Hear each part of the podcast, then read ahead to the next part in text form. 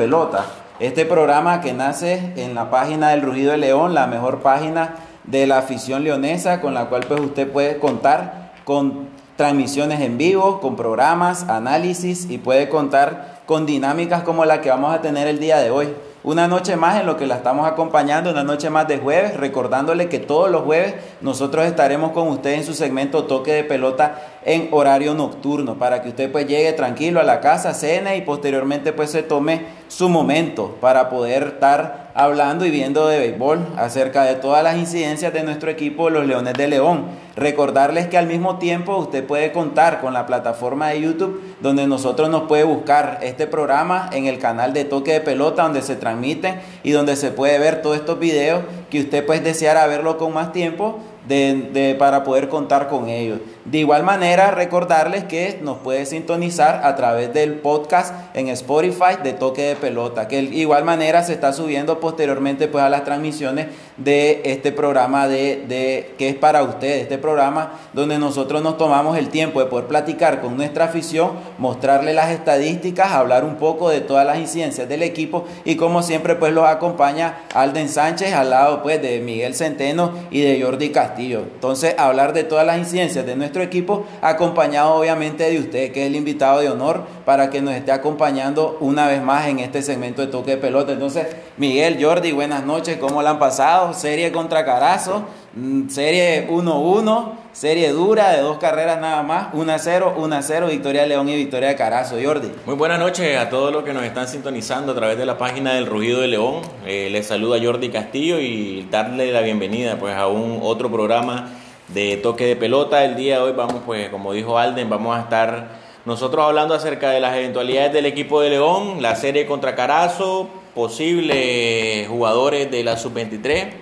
Y muchas gracias por estarnos sintonizando. Recordarle que vamos a estar en la, en la, rifa de una gorra para que esté atento a todo lo que es el programa. La, la rifa y la pregunta se va a sacar de acuerdo a todo el contenido que nosotros vamos a estar abordando el día de hoy. Y pues darle la bienvenida a Miguel. Sí, también le vamos a hablar ¿verdad? acerca de las posiciones del grupo C, el grupo que se encuentra en León también le vamos a leer lo que es el reglamento de los partidos suspendidos, ¿verdad? Porque ya sabemos que la semana pasada se suspendió el partido y esta semana se reprogramó, se reprogramó con, con, el juego de, de, ayer miércoles, ¿verdad? Que fueron doble juego con, con Carazo. Y sabemos, ¿verdad? Que el equipo de León, el equipo de Ginotega, vinieron y metieron eh, una carta a la, a la, directiva, ¿verdad? De, de la liga acerca de que querían suspender esta, esta serie también que viene, que sería contra Rivas porque participaban muchos jugadores de su, de su, respectiva, de su respectiva novena, ¿verdad? Entonces nosotros le vamos a leer también acerca del reglamento y darles pormenores, ¿verdad?, acerca de la U23. ¿Qué tal ahorita si hablamos un poquito de lo que hacen posible este, este gran programa, este programa que lo estamos dando para ustedes con el gran esfuerzo de todos nosotros. El día de hoy pues nos acompaña en el control master nuestro jefe de prensa, el gran Carlos Carlos Guillermo Cano. Entonces, un saludo a él también, Carlos Germán Cano, que nos está acompañando el día de hoy para poder hacer posible este programa que estamos pues al lado de ustedes. Entonces, no sé si damos paso a los patrocinadores, Miguel. Sí, recuerden, ¿verdad?, que nuestro patrocinador, nuestro patrocinador acerca de la dinámica de Confecciones Esther, todo para su uniforme deportivo, ubicado en la Iglesia de la Recolección, 3 cuadras y 90 varas al norte. Lo pueden encontrar en Facebook con Confecciones Esther. También Vísteme Sport, tienda de ropa deportiva para hombre y mujer, donde pueden encontrar accesorios, bolsos, canguros y guantes y todo en el ramo de natación que se ubica de la iglesia de recolección una y media cuadra arriba, horarios de lunes a sábado de 8 a 6 de la tarde. Lo pueden encontrar en Facebook e Instagram como dice Sport y darse una vuelta ahí para ver cuál, cuál de esos atuendos que les gusta más, ¿verdad? Y recordar que para la salud bucal de usted y su familia, grado dental, odontología integral, endodoncia rotatoria, hospital, costado norte del hospital, dos cuadras y media arriba, lo pueden contactar para emergencias y horarios flexibles de fin de semana a los números 8223 3490 y 7730 7742. Bueno, también vamos a darle pase a tienda Rosemary, todo para su bebé, niños, adolescentes y de maternidad. En la esquina de los bancos, una cuadra al este, 25 horas al norte, eh, con más de 40 años de experiencia en el rubro. Los atiende de, de las 6 de la mañana a 6 de la tarde, teléfono 2311-0492. Así pues, mandarle un saludo a la cafetería El Porche de Ana Lucrecia Rostegui, que es una gran patrocinadora de parte de nuestro programa eh, mandarle un saludo. Es, la cafetería se encuentra desde el Hospital La Fraternidad, dos cuadras, media cuadra hacia abajo, atendiendo todo lo que son en café y repostería y así como en comidas rápidas. Entonces, entrando ya un poco en materia, este, para el día de hoy, pues que nos toca analizar acerca de lo que sucedió con el equipo de León durante la jornada de miércoles. Recordarle a toda la gente que, este, que por el momento pues se lo perdió. León jugó el día de ayer doble jornada contra Carazo, a como ya decía, decía este Miguel, los juegos, los juegos dobles se juegan a 7 innings, por lo cual pues fueron, eran juegos extra, eran juegos, perdón, eran juegos cortos. Y hay que hacer esa salvedad de ser juegos cortos porque juegos cortos a León le favorece. Porque el bullpen de León son abridores, son lanzadores que normalmente están acostumbrados a juegos largos, a pichar 5 o 6 innings y un juego de 7 innings suponíamos en ese momento que no se iba a ver pues complicado para el equipo de León y que donde tenía que lucir era el bateo. Entonces, ¿qué pasa? El primer juego León lo alcanza a ganar con marcador de una carrera por cero, este, anotando pues como única carrera Johan Romero en la baja del quinto inning, el cual pues fue impulsado por un, por un hit de Brian Osejo, donde posteriormente pues se acabó el inning con un bateo de Kevin Ortez que entró de emergente y terminó dejando ese juego con las bases llenas que en ese momento no pesaba. Decimos que no pesaba porque este era, era un juego en el que estaba León, empezaba a ganar. Entonces, ¿qué sucedió durante ese partido? El mejor bateador fue Marvin Martínez, el cual pues está luciendo mejor de quinto bate, se fue de 3-2. Johan Romero dio un hit valioso con un doble, que fue en la baja del quinto como el que había mencionado, y Brian Osejo, que posteriormente vamos a estar hablando de él, a pesar del trabajo discreto que ha hecho por el momento, este, puede estar, como lo decimos, eh, dio el batazo de clutch en el momento y logró pues hacer la carrera en ese momento, logró empujar. Y Junior Telles con un excelente picheo, el cual pues lanzó los seis innings completos, dándole el relevo para el cierre a Nelson León con 78 lanzamientos, los cuales fueron 65 en zona de strike. Entonces fueron dos ponches y fue pues el primer juego que León logró darle el triunfo. Junior Telles, pitcher ganador, juego salvado para Nelson León, el cual pues se fue en ese momento el primer salvado de la temporada y la segunda victoria para Junior Telles. Segundo partido, ¿qué sucede? Lo llega a ganar Carazo, lo gana en, este, en la apertura del séptimo inning con un Fidencio Flores que venía a relevo. A como le había mencionado, pues el picheo de León, el bullpen de León te permite a vos poder hacer juegos largos de tus pitchers y venir de cierta manera y poder planificar el juego como se vio en el primer juego, porque en el primer juego León logra tener a Junior Ortega hasta el sexto inning y logra cerrar el juego con Nelson León en el, en el séptimo inning. Ahora te va al siguiente juego y en el siguiente juego lo, este, logra hacer Brian Torres el trabajo por cuatro innings Mete a Joaquín Acuña por dos innings, siempre el cero, y metes a Fidencio para el séptimo inning, este, donde Fidencio lo termina perdiendo, conectándole tres hits de manera consecutiva, lo que fueron Espinosa, Ruiz y Chávez, en este, el cual fue el, eh, de, perdón, fue Mojica como bateador emergente, el cual pues logró dar el hit en el momento para dejar a León en ese momento un a y buscar la carrera del empate. Entonces durante ese juego, eh, un mal relevo, a como ya lo veníamos mencionando, por parte de Fidencio Flores, el cual ya se carga su segunda derrota. Este, Marvin Martínez logra hacer un doble robo de base, se logra robar la segunda base y logra robar la tercera base este, y se convierte en el jugador con más robos de base para el equipo de León, que hay que ver esa estadística que se está notando Marvin Martínez, el jugador con más robo de base por parte del equipo Leones de León, y Brian Torres, el cual pues se solidifica como un pitcher abridor confiable para León, el cual pues vamos a estar viendo la, la, la estadística de Brian posteriormente, y Joaquín Acuña el excelente relevo que sigue haciendo por el bullpen. Entonces, Jordi Miguel, no sé, en verdad creo yo, creo que la pregunta que hacerse no es si el 1 a 1 fue valioso, es preguntarse, ¿en realidad contra Carazo era una serie de picheo? Eh, como vos dijiste, Alden, eh, fue una gran serie de picheo desde el momento que vos te das cuenta de que en 14 innings que eh, los dos partidos se abordan, solamente se anotaron dos carreras en tal. Entonces te das cuenta de la calidad del picheo que tenía tanto León como el equipo de Carazo. Otra cosa que hay que tomar en cuenta, en cuenta también de que el equipo de León en el segundo partido utiliza a tres de, sus abridores, obviamente. ¿Por qué? Porque a como teníamos y vamos a abordar un poquito más adelante, tienen descanso, si mal no me equivoco, de que eh, esta serie con Rivas que se iba a dar eh, el viernes, sábado y domingo no se va a dar por motivos de la pre, premundial sub-23. No sé qué te da eso de series cortas, de de que en este momento puedes utilizar a tus tres abridores. Cuatro innings para, en este momento, para, para este Brian Torres, viene Joaquín Acuña y después el relevo de como cerrador en ese momento que estaba 0 a 0 el partido eh, de Fidencio Flores. Lastimosamente como Fidencio en la primera en el primer partido de Conchinandega, no sé si se acuerdan ustedes, entra en la misma situación quizá el partido empatado para que Fidencio tenga soporte en el, picheo, pero igual sale perdiendo. Eh, no digo de que, el picheo de Fidencio como cerrador o, eh, durante el, último inning fue un mal inning, una carrera no es una mala salida, decía Mario Peña. Es una cuestión de, de, casualidades, de causalidades, así es el béisbol, por una, te hacen una carrera, perdés el partido. Y también que el clutch del, del equipo en el bateo no se estaba viendo. Quizá ¿Cómo, haría, ¿Cómo harías un balance? ¿O fue mejor el picheo de, de, Carazo o fue mal el bateo del equipo de León? Esas son las preguntas que nos hacemos. Es que, es que pues, te vuelvo a repetir la pregunta. Contra Carazo en realidad tenía que ser una serie de picheo, una serie donde el picheo dominara. Es que referente a eso, en las estadísticas ¿verdad? de cada equipo, Carazo le estaba llevando las delanteras al León en averaje ¿verdad? de bateo.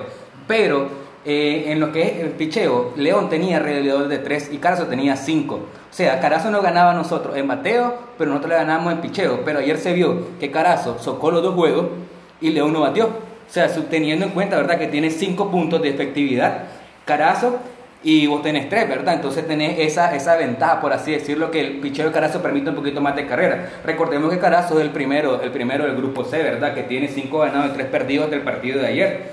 Pero tenemos que tener eso en cuenta, haciendo, respondiendo a la pregunta, ¿verdad? Que, que, que estabas diciendo acerca de si era un partido de picheo o era un partido de bateo. O sea, porque Carazo le gana en bateo, pero, pero León le gana en picheo a Carazo. Pero ya vimos ayer que ninguna de esas dos cosas se dieron, porque el primer partido viene y lo gana León 1 a 0 y el segundo partido viene y lo pierde 1 a 0. Entonces fue un juego bastante es que, es que yo lo digo porque supuestamente, pues, según el equipo, era una serie dura, pero yo creo que hay que ver algo. León está en un grupo duro, pero siempre tiene que tener la hegemonía sobre el rival. Independientemente cuando vos hablas de la calidad del picheo que tenés y la calidad del bateo, en teoría y en el papel, León tenía que ser superior a Carazo y yo creo que es aquí cuando tenés que poner la barba en remojo, como ya lo hemos dicho el equipo está funcionando mal, está funcionando mal en el bateo. Yo creo que contra Carazo era el momento ya en que León lograra ya levantar cabeza, volver buscando cómo llegar a las primeras posiciones y volver a buscar ya cómo empezar a dominar el grupo. Sin embargo, venís y te encontrás con un Jason Aburto que te viene y te domina a, los bateadores, no, no dan el bateo en el momento oportuno, entonces, entonces no, no, no, no sé yo ahí, como te digo, o sea, en realidad, a mi parecer, no tenía que ser una serie de picheo. Esa serie, con el picheo que estaba mostrando León, tenía que buscar cómo despertar el bateo. Y no despertó. León, a como sea, para mí tenía elementos para ganar los dos juegos. Y ahora viene la otra estadística pésima. Supuestamente, y lo, y lo, hemos, y lo hemos visto con León los años anteriores. Cuando vos vas a, hablar de estadísticas de León como es un club, León es dominante, le gana a todo mundo y rara vez pierde en León. Ahora mira, tener cinco juegos en León, has perdido tres y has ganado dos. Así empezó León, así está empezando León. Sí, y los tres juegos que has perdido, o sea, de los cinco juegos que has perdido, le has perdido tres en tu casa. Cuando años anteriores vos sabías que la hegemonía que tenían las aulas, equipo que venía aquí, equipo que, que la presión, ¿verdad?, de la fanaticada, de la barra, la presión de los jugadores, que jugando en casa se, se sentían un poquito más de confianza, pero estamos viendo, ¿verdad? Como dice Jordi, este clutch del equipo eh, que, que, no vemos, pues vimos que ayer por lo menos el picheo estuvo efectivo, que vimos que en 14 entradas, ¿verdad? Solo se permitió una carrera y vimos pues el, el, debacle de Pienso Flores que permitió su carrera, le dieron dos hits, eh, dos hits, dos hits seguidos, después vinieron, dio una base por bola y después eh, eliminó a uno. Anotación. Pero vimos pues que el, el bateador emergente Mujica lo habían metido en el primer partido tratando de, de, empujar la carrera ¿verdad? contra Nelson León para apartar el partido en ese primer partido. Entonces Mojica en el segundo juego vino y fue el que le, que le empujó la carrera al León. Porque le habían pegado hit Espinosa y Ruiz. Y después vino Mojica y pegó el hit, ¿verdad? Que anotó Espinosa.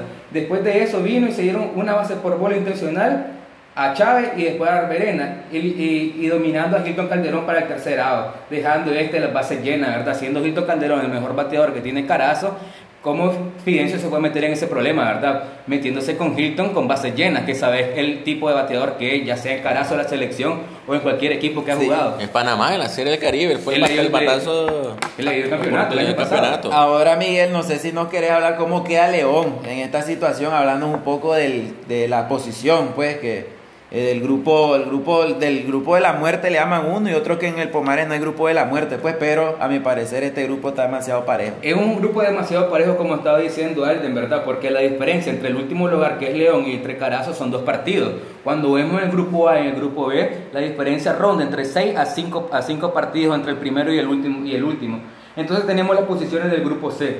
Cinco, eh, de los ocho partidos que ha jugado Carazo, recordemos que le falta uno, que se jugará el miércoles que viene, que es el 26 de febrero. De los ocho partidos que tiene Carazo, cinco ganados, tres perdidos. Igual Chinandega le faltaría un partido que se jugará el próximo miércoles igual contra Granada. Y vemos que Chinandega tiene 5-3, igual, ¿verdad? Empatado en el primer lugar. Masaya, que tiene sus nueve partidos jugados, 5-4.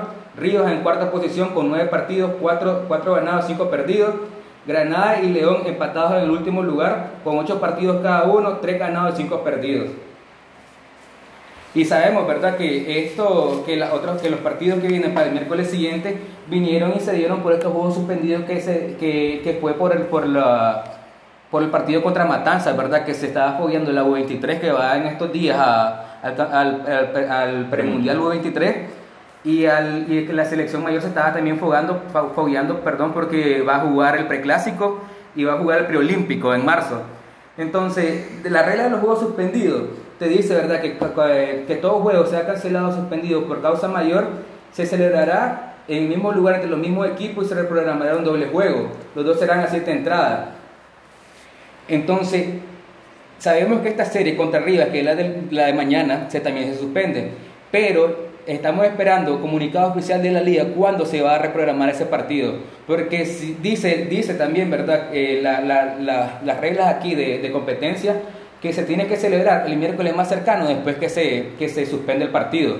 Y el miércoles más cercano sería el 4 de marzo. Y ese miércoles hay, un, hay otro partido. O sea, sería un partido contra Masaya que no sabemos, ¿verdad? Ahorita si se va a seguir con ese mismo calendario y se va a reprogramar hasta, hasta, hasta un mes después o, meses después, porque sabemos que marzo está un poquito complicado porque ya dijimos, ¿verdad? Que, la, va al preclásico, la selección mayor y va al preolímpico. Entonces estamos esperando, ¿verdad? Para no darles fecha errónea, esperando el comunicado oficial de la liga para ver cuándo se va a, reprogramar esa serie León Rivas. Entonces, como dice el dicho, esto es un colocho.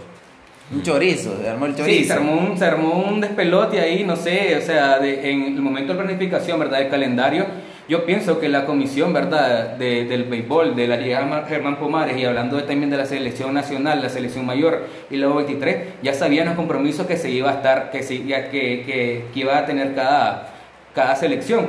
Y vemos, ¿verdad? Si ustedes se pueden, se pueden meter, ¿verdad? A la, a la página de la liga, en el calendario están marcados los días que se, que se que la selección va a jugar y hay ciertas y hay ciertas series, ¿verdad? Que se que siguen igual sabiendo que ciertos equipos van a dar eh, una cantidad grande de, jugadores, porque por lo menos el León ahorita contra Matanza dio 11 jugadores, 4 de la U23 y 7 de la selección mayor.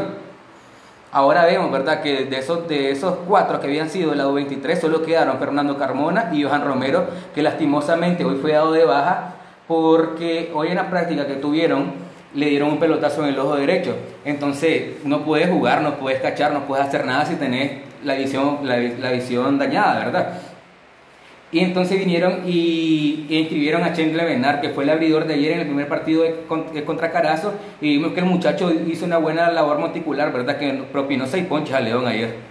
Sí, algo que estabas mencionando, mencionando con el calendario es que quizá puede ser de que los jugadores que estaban en del equipo de León, que estaban en la sub-23, quizá con ese impasse hay algún tipo de, desconcentración de que no hace, de que estos pateadores no estén pues rindiendo de la manera que nosotros estamos esperando. Si hablamos de, de, de número, los mejores bateadores en el momento es eh, Marvin Martínez, que, se, que ha venido de menos a más, con impulsada, ocho carreras impulsadas y bateando para 3.45. Y Emanuel Mesa bateando para 4.64, siendo, siendo tu, tu mejor bateador.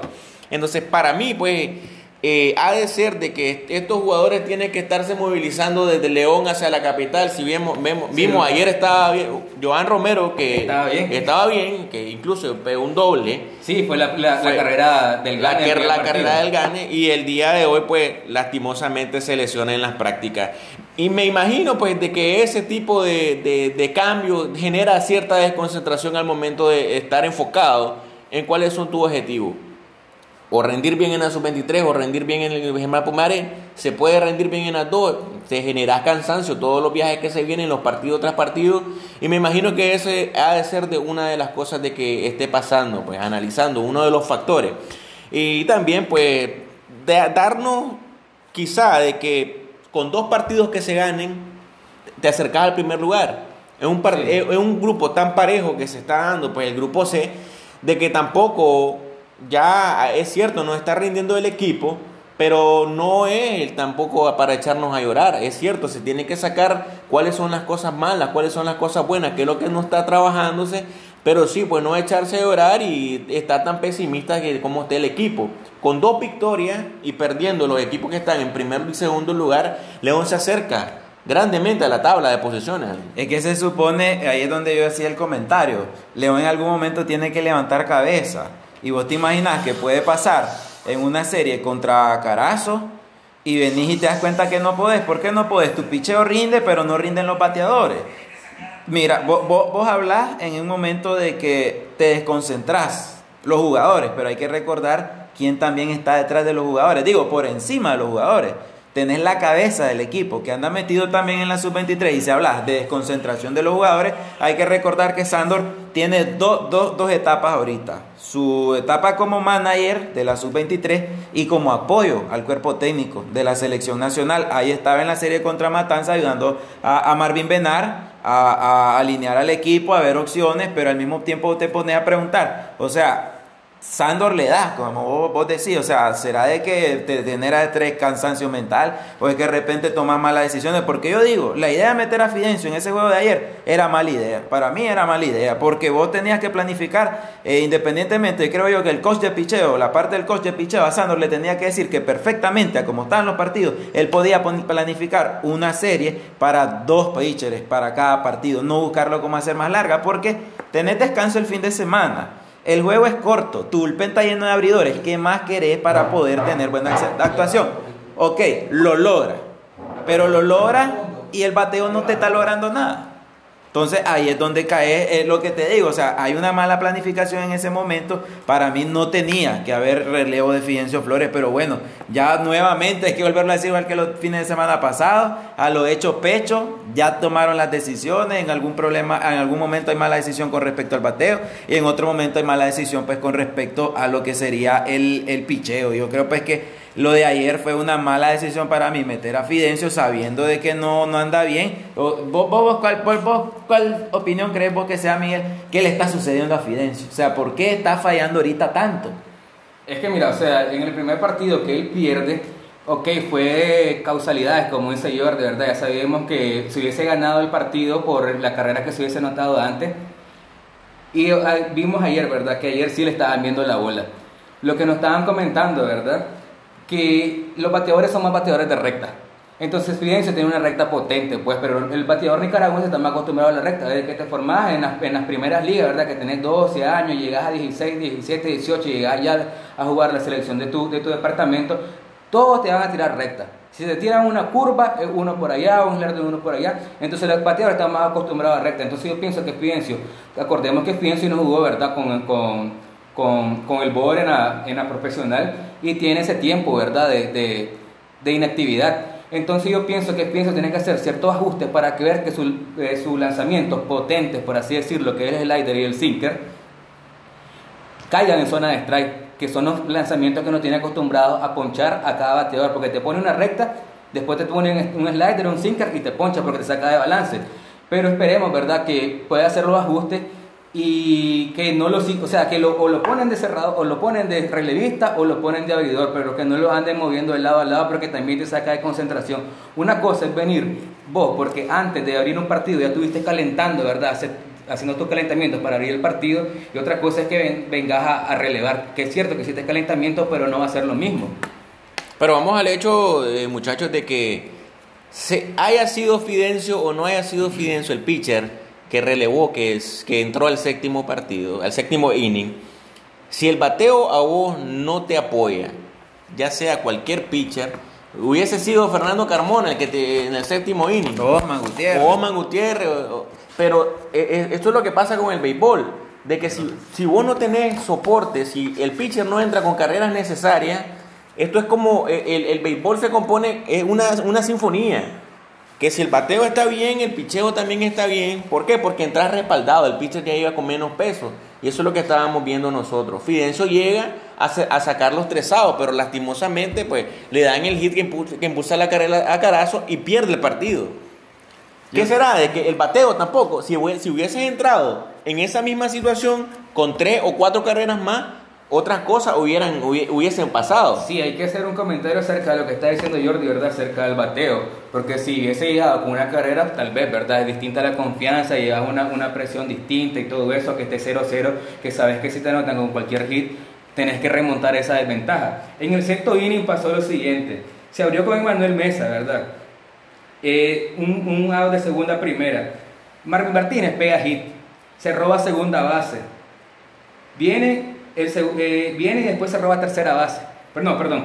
Cuando está en primera, Johan Romero pega un fly, el segundo out. Él viene con dos outs y se roba segunda base, ¿verdad? Buscando a ver si Ocon puede empujarlo, ¿verdad? Porque sabemos que Ocon ha andado un poquito apagado, pero de repente saca sus batazos y te puede empujar la carrera. Ya voy a, ya, no No, ya, ya, le, ya le voy a comentar eh, eh, esa parte de los bateadores. No sé, en cualquier momento ustedes me dicen y le entramos al análisis de los números de los bateadores. Entonces viene, tenía Mario Martínez en segunda y pasan intencionalmente a Wendy Ocon. Entonces tenés bateador, el corredor en segunda y en primera con dos outs. Entonces Martín Martínez viene y hace un plus esfuerzo, le lee bien la señal al pitcher, ¿verdad? Porque fue un lanzamiento quebrado y el catcher lo agarra fuera del, del, home y se roba tercera base. Entonces tiene corredores en tercera y en primera. Y viene, y viene este muchacho Brian Osejo y deja a los dos corredores en base. Con un, con, un, con, un, con un fly a la segunda base. Es que, Entonces ah, estamos viendo, ¿verdad? que, no se produce. Es que, ah, ahí mira, mira, mira, mira. Ahí donde yo voy a la idea que tienen los demás equipos. Mira, Leocón yo lo paso por intencional para fajarme con Brian Oseo, que todo mundo ahorita sabe que Brian Oseo está haciendo el trabajo más discreto de todo León. Pero ni Leocón anda bateando tan bien como para que Carazo considerara hacerle una base intencional a Leocón. O sea, tenés, le das, le das al equipo rival tanta seguridad para enfrentar a un bateador que sabe que va a fallar, que incluso pasa a un jugador que está haciendo un trabajo discreto para darle cabida a otro jugador que está haciendo lo más discreto. O sea, ahí es donde vos te das cuenta qué tan, qué tan mal anda el bateo en sí de León. Y yo creo por aquí este, ando los lo, análisis, no sé si ya pasamos con el análisis de los jugadores, el equipo del bateo, el equipo ahorita está bateando para 286 de manera colectiva. Bateadores que andan por encima del 750 del OPS. No hablemos ni averaje ni el OVP. Hablemos del OPS para meterle hasta base por bola a los jugadores y saber que hasta por eso se pueden envasar. Este, el jugador con el mayor OPS por el momento sigue siendo Isaac Martínez, que ha estado por lesión, el cual tiene un OPS para 1045. ¿Cuándo va a hablar de un jugador bueno? Cuando anda arriba de 750. Entonces ahorita solo les voy a leer los que andan de León encima de eso. El bateador de campo que ha tenido más turnos ha sido Emmanuel Mesa, este, que tiene un OPS de 1043 seguido de Johan Romero que te lo acaban de lesionar, te lo acaban de lesionar y un golpe en el ojo, que médicamente un golpe de esa índole y se fue una pelota, yo no he visto fotos, esperemos ver fotos de cómo está Johan. Yo le comentaba a Miguel, eso hasta puede tardar dos semanas, o sea, dos semanas está hablando. Siendo optimista. Siendo optimista, venir a juego miércoles, fin de semana, miércoles, fin de semana, donde vos metes a, a Johan Romero que te está bateando con un OPS de 988. Tenés al cacherín Ever Membreño, que a pesar de las pocas oportunidades que solamente le han dado 11 turnos oficiales al bate, te está bateando para un OPS 780, porque el cacherín no batea más. O sea, Johan Romero lo estás metiendo de designado. Tenés a Norlando Valle bateando para un OPS de 768 y Marvin Martínez para un OPS de 750. ¿Y qué pasa con estos dos jugadores? Estos dos jugadores, Norlando Valle y Marvin Martínez, tienen ese OPS en base a su última actuación en los últimos tres juegos. O sea, no es que ellos han bateado regular toda la temporada, es que hasta ahorita están levantando cabeza. y Marvin Martínez la está levantando mucho más de quinto bate. Ahora, te vas al otro extremo, lo peor o lo, o lo más, lo, lo que menos ha cooperado en el equipo tenés al jugador con menor averaje y un OPS bastante bajo como es Brian Osejo. Está bateando para un overaje de, de 150 con 20 turnos al bate y un OPS 458. Del equipo de León es el segundo jugador que más se poncha el que más se poncha es Johan Romero. O sea, comparar quién se poncha más y quién, te, quién, quién en ese aspecto, con quién lo vas a comparar. O sea, en este momento lo está comparando con Romero, que es prácticamente el segundo mejor bateador. Y es el segundo bateador, que es, el segundo bateador que vos lo mencionabas ahorita, Miguel, que fue lo que pasó en el juego de ayer, con Wenley en primera y con, y con este Martínez en tercera base es el segundo jugador que más jugadores deja en posición anotadora.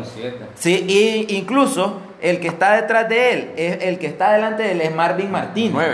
Marvin Martínez incluso es quinto bate. O sea, tiene mucha más lógica que él tenga, deje bateadores que lo que lo hace Brian Oseon, así es el segundo bateador. Y ahora te vas a compararlo con Kevin Ortez, están casi similar. O sea, tenés dos jugadores que están haciendo un trabajo bastante discreto. Y Brian Oseo es el jugador que más depende de base por bola para poderse envasar de todito León con un 20% de base por bola por turno que él hace. O sea que lo que habíamos mencionado en la transmisión anterior, tener un jugador que necesita sentar.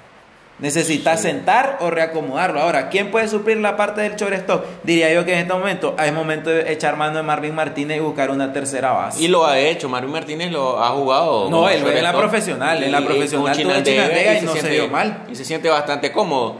Otra cosa que hay que, que, que, tomar en cuenta es que Brian Osejo, pues sabemos de, de, la, de la situación en que viene, pues no hay que tampoco echarle tanta la culpa del bateo, no. Pero sí es de... Es que si lo mandas a llamar es que crees que te va a rendir. Claro, claro, yo estoy de acuerdo con eso, pero yo creo que va a ser una, una cuestión paulatina, va a ser de acomodarse, de volver a el timing que le dicen los beisbolistas. No lo sentamos entonces. Sí, hay que, hay que reajustarlo, obviamente. Y, y para eso yo te digo, Kevin Ortez puede, puede, jugar fácilmente como shortstop también. Lo ha hecho eh, pues, y en la final lo, lo, demostró con el Bower. Así como lo puedes mandar en, el, en el left field, que estaba también jugando. Creo que estaba jugando Brian Oseo en el left field. Sí, puedes suplir e, esa variante. Igual tiene, tiene mayor tacto eh, Kevin Ortez que, que Brian Oseo, según los números.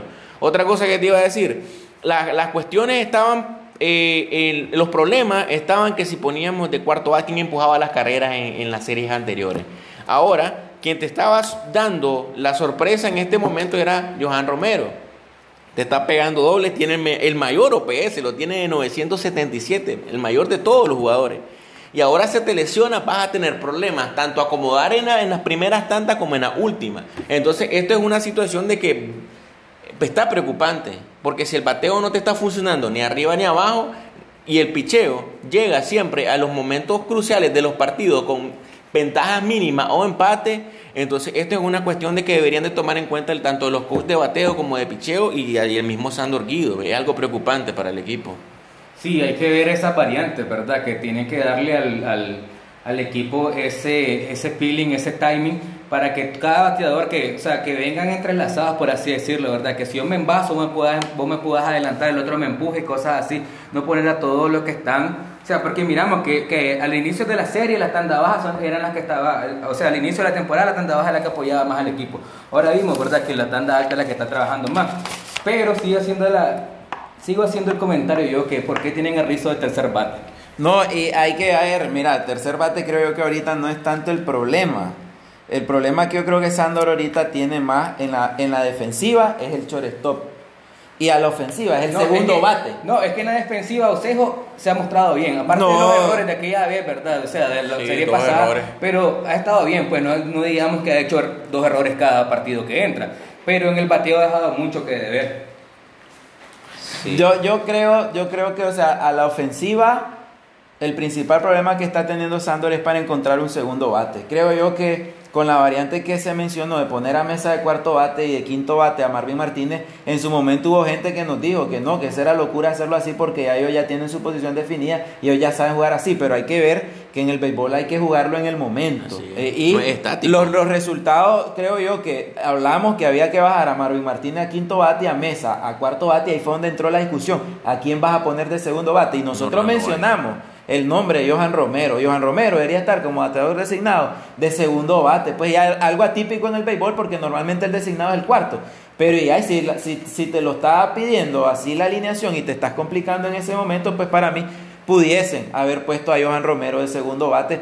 Aún Sandor no lo hace. Aún Sandor este, sigue poniéndolo de sexto bate, esperando hacer el cambio en el momento que él saca o, o- o introduce al Cacherín, que aún así Cacherín está bateando, Membreño está bateando. Los pocos turnos que le están Sí. dando, él está respondiendo. No sé por qué, pues, yo creo eh, eh, de que ahí está el problema. Ahora nos preguntaban por, por, por Eliezer Salmerón ahí. Eliezer Salmerón, el rendimiento que lleva por el momento a la, a la ofensiva, lleva 11 apariciones al plato, la igual cantidad de turnos oficiales, solamente anotando dos hits. Se ha ponchado en tres ocasiones y ha dejado a tres bateadores y ha bateado en una ocasión para doble play. Por lo cual, este, Eliezer Salmerón tiene un average en este momento de 182 con un OVP de 167 y un OPS de 348. De igual manera, creo yo que igual las suplencias están un poco bajas. Sí, e igual, o sea, vos venís y das el, el supuesto cambio, ¿verdad? Poner a Johan Romero ahorita, pero tenés que esperarlo por lo menos unos 15 días.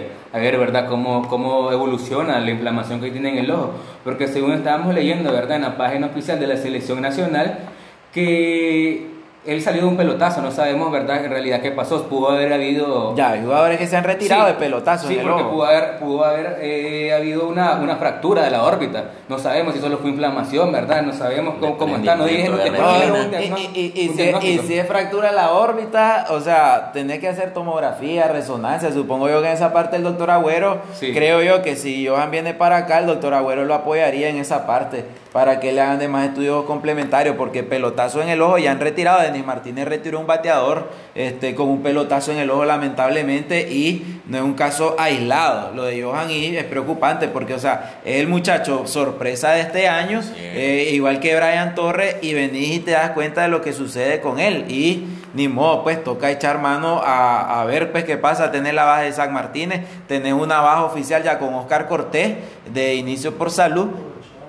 Y, y, y de igual manera, pues este, nosotros a ver ahí cómo hacemos. Entonces, no sé, Miguel, si hay saludos, si hay algo que comentar con la gente que nos está diciendo en los comentarios. Saludos, ¿verdad? Alberto José Roque, que siempre está pendiente de nuestros live, que está- nos está diciendo que sí, lo que estábamos hablando de Eliezer Salmerón, ¿verdad? Que recordemos que Eliezer Salmerón no entra como titular a los partidos, simplemente viene y entra como bateador emergente de repente, pero no, no está dando la talla, ¿verdad? Como bateador emergente. Un saludo, ¿verdad? A Rostrán, a Dada Real, A Dariel, a Dariel. a Noel Antonio Espinosa Rugama, que nos dice que le preocupa el León, ¿verdad? Como que el Fidencio demostró una buena actuación contra Cuba, pero contra aquí contra la, la Pomares no, ¿verdad? Pero bueno, sabemos la calidad del Fidencio, esperemos, ¿verdad? Que él haga sus ajustes en sus picheos y sepa encontrar la zona de strike con todos esos picheos que él tiene, porque el, el slider le está cayendo muy afuera, de bateadores derecho está cayendo casi en el, en el borde del, del, del- del cajón de bateo de, del cajón de bateo de los, de los bateadores zurdos.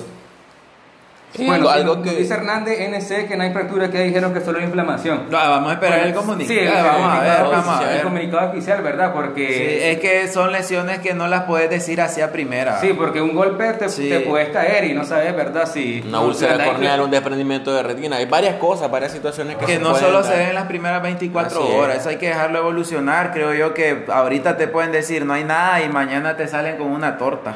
Ahí, y a como tal León ahorita hecho una torta, pues sería lo más Y lamentable. lastimosamente que el Ojalá chaval- que esté bien, pues nosotros le deseamos lo bien a, a, Sí, a- lastimosamente, a porque entendemos venía- perfectamente la calidad de lesión. venía dando pues una buena temporada, un buen inicio de temporada con León, se fue, tom- fu- fue tomado en cuenta, ¿verdad? Para la U23. Es cierto que no iba a ser el caché titular, ¿verdad? Porque el caché titular era Rodolfo One, pero se le estaba dando esa oportunidad que uno como, como, como jugador chavalo, ¿verdad? Porque él eh, un, cha- un chavalo prácticamente, te hace sentir mejor, ¿verdad? Te da confianza para cada día tener más, un, un mejor, un mejor rendimiento en, en el, en el terreno de juego.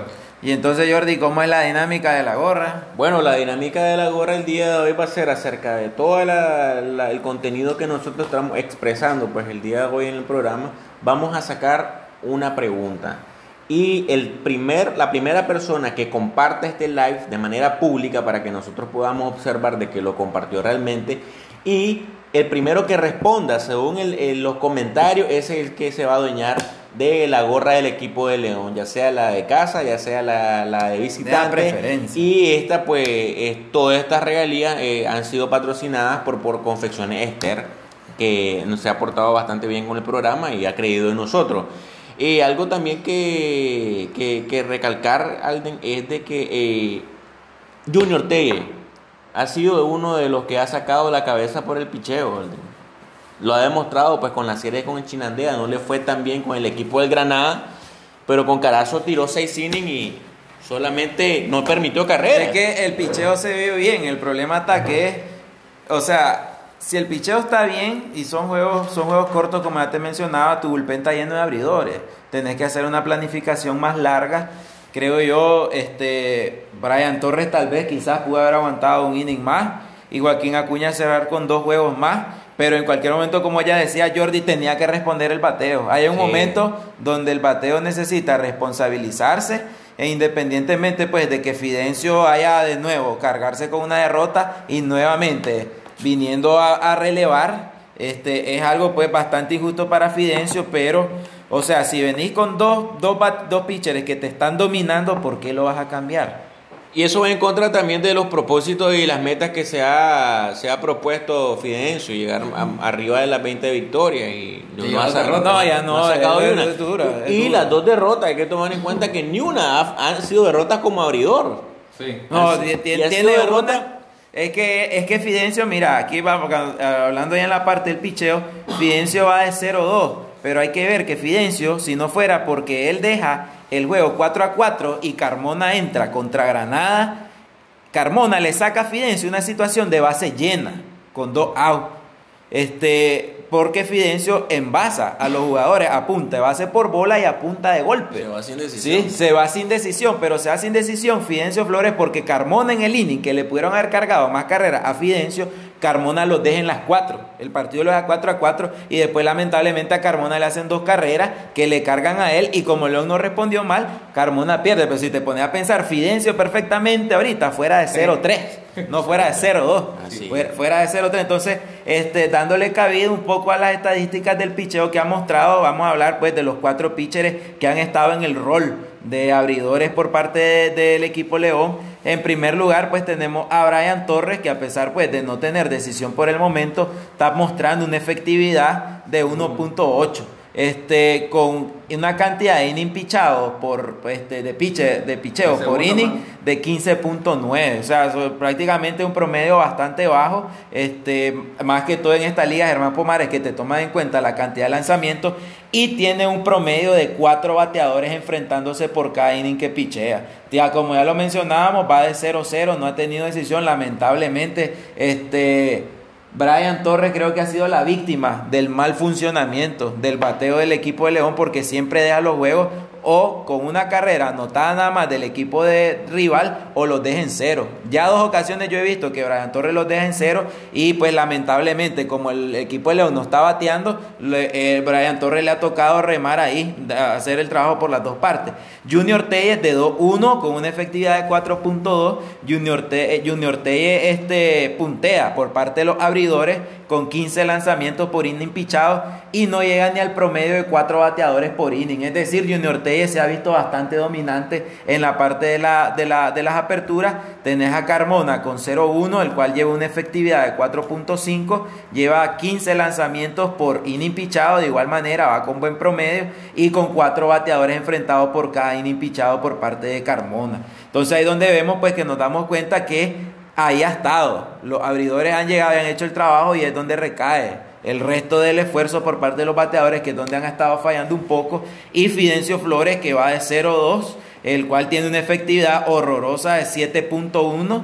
este, totalmente altísimo para una efectividad menos de, de 1.5 que ha estado pichando en las campañas anteriores y tiene 22 lanzamientos por, por inning y llega a la cantidad de 6 bateadores enfrentados por inning. Es decir, cada vez que vos ves a Fidencio ahí arriba en este Pomares, no ha logrado sacar por el 1, 2, 3. Este, siempre se complica, siempre se le envasa a alguien. Y por parte del bullpen, el más destacado es Joaquín Acuña, que incluso tiene más inning pichado que el propio este, Fidencio Flores, el cual tiene una efectividad de 0.77, es el mejor en el rubro en esa efectividad, apenas hace 8 lanzamientos por inning pichado y se enfrenta a una cantidad de menor de cuatro bateadores por cada inning. Es decir, Joaquín Acuña en el bullpen cuando él sale ha salido a hacer el trabajo. Mm, cuesta que se complique. Creo yo que apenas una vez lo vi complicarse en, este, en Nandaime. Nandaime fue, en Nandaime contra Granada que él se complicó y sorprendentemente pues Wilber Bucardo para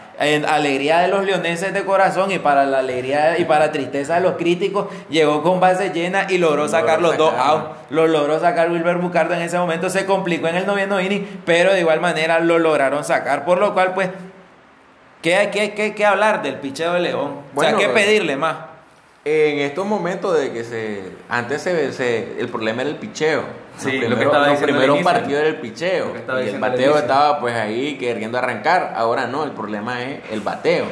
Ah, como dijimos anteriormente, este, el béisbol es simbiótico, o me ayudas y yo también te ayudo. No puedes ir a los innings, a los últimos innings con, con diferencias mínimas y tampoco con empate. Y eso es lo que le ha pasado a Fidencio. Son derrotas, si vos querés, injustas en este momento. Son cuestiones puntuales que le han pasado y eso hace de que, y, también eso te, te, modifica la efectividad. También recalcar lo que está haciendo, anteriormente lo mencionamos, Junior Ortega con el, el, que lleva más victorias en todo lo que es el, el, picheo del equipo de León esta temporada con dos victorias, una con Chinandé y la otra pues ahorita con el equipo de Carazo. Y también recalcar la, la, gran labor que está haciendo Joaquín Acuña, con una gran efectividad de 0.77, con 8 ponches y solo una carrera permitida.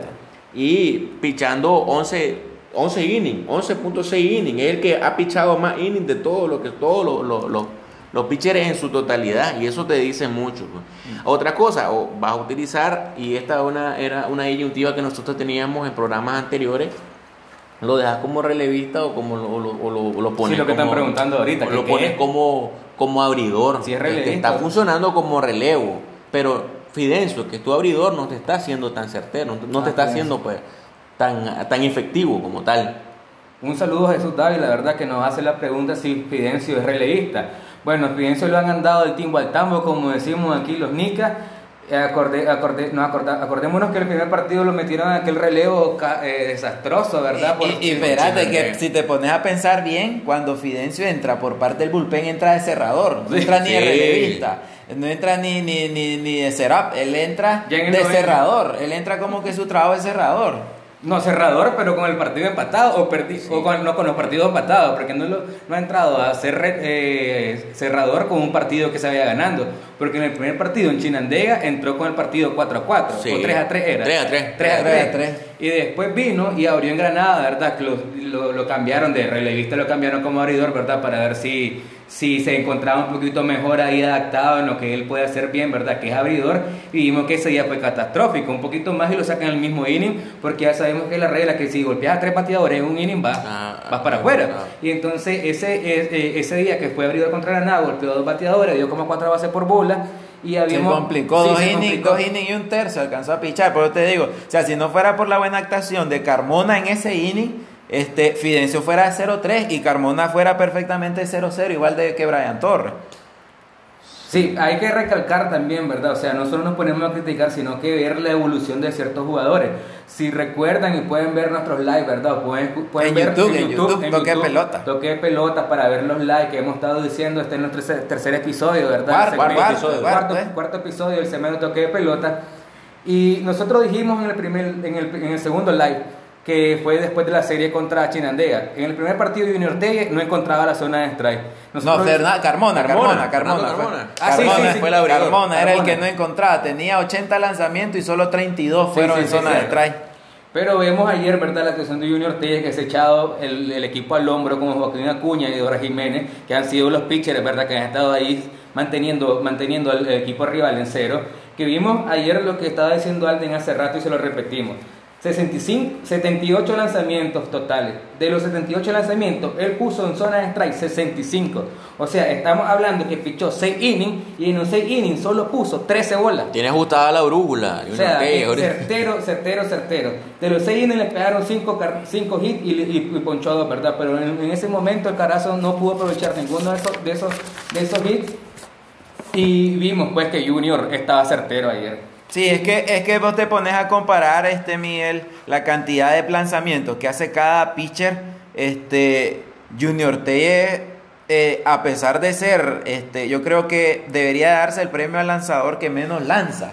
Junior Telle, porque el siguiente es Joaquín Acuña, que él apenas hace casi nueve lanzamientos por inning. Y después ves el, el, rubro de los 15 lanzamientos que tenés a los abridores. Y posteriormente viene el bullpen, donde el bullpen está totalmente desastroso. Ahí donde ya te encuentras números como lo de Fidencio, que es el más, es el más discreto cuando entra en, en labor de, de bullpen. Él entra haciendo más de 20 lanzamientos, se enfrenta a más de 6 bateadores por cada inning que llega a pichar. Entonces es ahí cuando te digo, o sea, el picheo creo yo que se está ajustando. Lo que íbamos mencionando, sí, las actuaciones de los pitchers se está ajustando, pero necesitas ir a series de picheo contra todos los equipos del Pomares teniendo León bateadores de, de gran historial como los que sí, tiene. Claro, Ahí es por eso es que le digo yo, creo que contra Carazo esto no era una serie de picheo. Esto, si esto era una serie para que León se lograra adjudicar las dos victorias y lograra entrar en un ritmo de buscar el primer lugar, pero ¿Dónde está León ahorita? Sí, hay, pero hay que ver también, Alden, de que Carazo viene de ganarle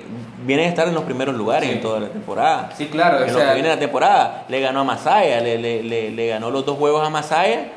Y aquí vino como, como el, el gran equipo también. Y, y, estamos en esto de que León, ¿quién, ¿quién, es más equipo? León o Carazo. Pues ambos tienen sus virtudes y sus defectos.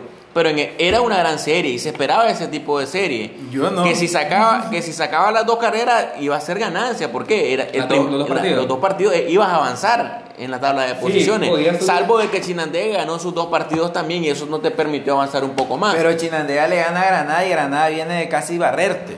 Correcto. Sí, ahí es donde te digo yo, o sea, eh, es que en el bateo León no está luciendo. Ahí estamos, sí, claro, No sé estamos si le acuerdo. volvemos a poner la tabla de posición para que la gente pues vea ahí que es lo que nosotros eh, mencionamos desde el inicio. Vos te vas al grupo A, al grupo B, ves un gran dominio, el primer, segundo lugar, o sea, solo llevamos nueve partidos y ya ves distancia de seis juegos. Sí. Ves seis distancias entre el último lugar con el primer lugar de la tabla de posiciones y vos te vas a comparar esos dos grupos con el grupo C y vos te encontrás que en, en, en un lapso de dos juegos todo puede cambiar. Sí. Pero ahí es donde voy. León sigue dividiendo honores con quien, a quien enfrente. Que ahorita León lo pones contra Boaco. No sé, no sé si de repente Boaco le logra dividir la serie o le logra ganar la serie 2-1. Ya, lo ha hecho en temporadas anteriores. Y, y, y vení, ahí, es que ese es el problema. Es, si el bateo no está funcionando ahorita, creo yo que ahí tiene este es, es, Rafael, no, el profesor Payo es el que está entrenando, es el coach de, de, de bateo. Sí, este, sí. Entonces creo yo de que hay que ver, o sea, qué tipo de trabajo el que se está haciendo con los bateadores. Este, no es que yo venga y que me vaya a poner la, la, la, la las medias que tiene él de, de los medias rojas de Boston, ni que yo fuera scout de alguna selección de softball, de algún equipo juvenil. Pero creo yo que Rafael Mendoza tiene que empezar a ver los números y aconsejar mejor a Sandor y este y ver en esa parte qué es lo que se puede hacer. Entonces, como ya lo mencionamos, el, el picheo se está ajustando, el bullpen ya se va ajustando, pero el bateo Ahora, seguimos en la misma. Más, sí. más, más, sí, más, allá de una responsabilidad particular que se está dando a los coaches, porque Sandor también suple, tiene la función de ser de coach de bateo junto con Rafael Mendoza. Pero como decía Sandor, yo no puedo hacer que el bateador me pegue un doble, que me pegue un hit. Lo que hace un coach es tratar de ajustar a la técnica para que el bateo sea más efectivo. No sé, yo creo que también el, la, responsabilidad es compartida en este, en, este rubro. Tienes que, que, tu, que vos como coach hacer que tu bateador tenga la mejor técnica posible, pero el bateador tener temple en la caja de bateo y tener visión a la pelota y también hacer un buen contacto como tal. Y eso es lo que le está fallando al equipo de León, en, al menos en esta serie con Carazo y pues comparte con la de Granada. Y es lo que lo, lo preocupante, pues. esto ha- han sido fluctuaciones que primero el picheo estaba mal, ahora el bateo está mal, pero yo creo que después de todas estas distracciones de lo que, que- que implica el, el premundial sub-23, que también es lo, El lo El, el chorizo. eso es, el eso para chorizo- a mi parecer, eso es lo que está pues moviendo el piso y que Sandor Guido no puede estar, no tiene dos cabezas, no puede estar en un lado, no puede estar en el otro. Pero- Espero y tengo la, tengo la certeza y también la, el deseo de que después de que pase todo esto va a haber otro tipo de situación del equipo de León, va a retomar su camino y que también se va, va a levantar cabeza y que no va a tener Entonces, entonces, o sea, tenés que esperar ir a segunda vuelta para ver si León retorna. Sí, pero Ah, primero tiene que tiene ganarse lo ganar. primero. Por eso, entonces vamos a esperar hasta la segunda vuelta. No, el cambio yo creo que ahorita y, y mientras fue una pregunta que muchas veces se le hizo a, lo, a, a- a la dirección de León. Hay plan B con esto de la sub-23, se te van jugadores, ¿qué va a hacer? Creo yo que a esta altura la misma organización del calendario te está demostrando que no, nadie tenía plan B. O sea, creo yo que Sandor él confiaba, estando él metido con la sub-23, metido en lleno con la sub-23 o metido en lleno con el equipo de León, él esperaba estar en una mejor posición. mayor, y también con la Sí, selección él- mayor. él, Sandor Guido esperaba estar en una posición. Vos no le vas a preguntar a Sandor inicio de temporada. Vos esperabas estar cuando viene el, el de sub-23 en último lugar. No, te va a decir. Eso todo el mundo lo sabe. Y creo yo que él confió en que el equipo iba a responder o que la dirección técnica iba a hacer todo bien por el momento y no iba a necesitar de, de verse en, e- en este, en este revoltivo, en este laberinto que no, no, no está encontrando salida, León. Ahora porque venís a buscar el calendario, necesitas jugar y no vas a poder jugar porque se te va Sandor a la sub-23. Porque ¿quiénes se te iban para la sub-23? Carmona, Johan Romero y Sandor Guido. Y solicitas quitarte tu juego porque te van estos tres jugadores. se te ve el manager. Entonces venís y caes a mayor reprogramación y ya caemos en la situación que vos mencionabas. El calendario no te está dejando, no te está Sí, no hay- no hay permitiendo. espacio. no hay espacio. Eh, eh, hay una mala planificación en ese aspecto y creo yo que se está viendo. No había plan B, no había plan B en el equipo de León y la selección nacional no te va a preguntar cómo va en el Pomares para mandarte a llamar. Te mandó a llamar y ya está. Ellos lo creo en la dirección de Managua solo le importa el poder y lo tanto, que eso nadie lo desconoce. Este, y el resto de equipos, pues, a ver cómo la hacen. Ya lo mencionaba en Mundo Deportivo, en el programa pues de nuestro director de prensa, de Carlos Cano, este que había que parar toda la liga. Si vas a verte en esta situación, ¿para qué? Para evitar esto que se está viendo ahorita. Hay, hay, hay un, hay, no hay buena planificación, están empezando a chocar los juegos y si vas a suspender una serie, mejor suspenderlas todas. Así, la, así te permitía planificar y tomar tu rol en el Pomares. Sí, porque no solo es de esta serie que pasó y esta que viene ahorita la que se tiene que suspender, porque si lo que estábamos diciendo al inicio, la selección viene y la selección mayor que es la que va a jugar, ¿verdad? Ahorita la U23 va a jugar solo como 10 días, ¿verdad? Comienza, el, comienza ahorita el viernes y termina creo que en una semana, creo, lo máximo. Pero después de eso viene el mayor peso para el León, porque el León ahorita tiene convocado a 7 jugadores para la selección mayor. No sabemos todavía no sabemos todavía el roster oficial si esos siete jugadores van a quedar, pero según mismas declaraciones de Marvin, de Marvin Benar, ¿verdad? Que es, el, que es el manager de la selección mayor, después de los Juegos de Matanza, él le gustó cómo estuvo trabajando este muchacho de Mar Martínez y Norlando Valle, que lo vimos que en el partido del domingo ellos batearon bien, Batearon ¿verdad? bien. El miércoles. Entonces, imagínate. El, do- No, el domingo, el domingo con la selección, con la Ah, ok. selección. Entonces imagínate, si venís a hacer este despelote, ¿verdad? De cambiar los partidos, ahorita que está jugando la U23, que viene la U23 a jugar, que no ha jugado, ¿qué va a pasar cuando te lleven a, a la, me- a la- a la mayor parte de tu equipo a la, selección, a la selección mayor? Tal vez no los siete, pues que te, te lleven cinco o cuatro. ¿Qué va a pasar? Entonces marzo va a ser un mes catastrófico para el calendario de León y los, y los equipos que vayan a jugar contra él. Entonces, se le puede dar la razón a la comisión de haber tenido la propuesta de hacer dos, dos torneos en aquel momento. Pero se no, pensó que era una no, locura. esa era locura. Es que, es Pero que- eh, ellos lo hicieron con el propósito, según ellos, para evitarse ese tipo de cosas, de que las que es estamos que- viviendo hoy. Es que ahí lo que venía. Pero solo era un mes, o sea, Es era que un lo mes. que ibas a hacer es suspender toda, Es la, liga, toda la liga. una La suspendes cosa, y ya está. Pero que eh, suspendiendo la Liga León va a tener mejores resultados. No, no, eh, pero tenés una mejor planificación, porque ahorita si ni la misma liga sabe qué día te va a acomodar, ni la misma liga sabe ahorita qué día te va a acomodar. Porque el juego contra Masaya está peligrando, porque Sí. tenés que reponer el jue- la, la serie con Rivas.